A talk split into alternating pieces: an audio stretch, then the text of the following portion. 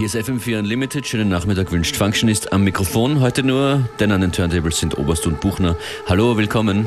Hi, servus. Schön, dass ihr mal wieder da seid. Es ist lange her und ich glaube, beim ersten Mal, als ihr hier wart, wart ihr nur die Begleiter äh, von Ken Hayakawa, oder? Genau, da waren wir mit Ken hier haben nur kurz Hallo gesagt und sind dann wieder gegangen. In der Zwischenzeit hat, hat, sich musikalisch sehr, sehr viel getan bei euch.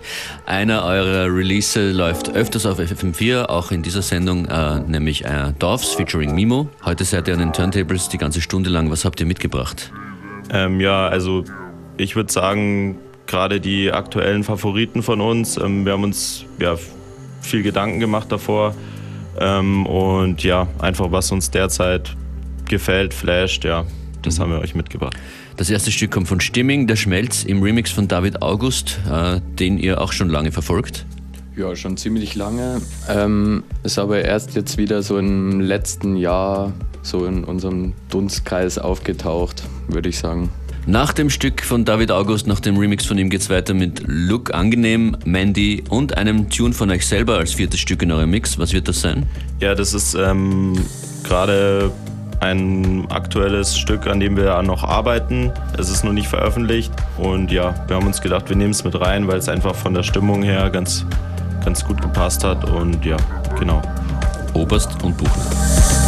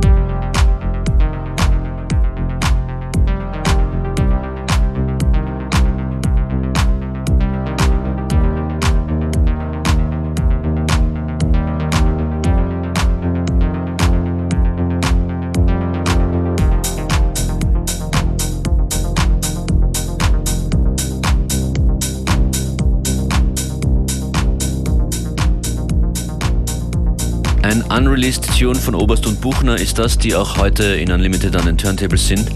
Ihr arbeitet sehr viel im Studio zurzeit. Was ist das Ziel und wann kommt die nächste eigene Veröffentlichung von euch?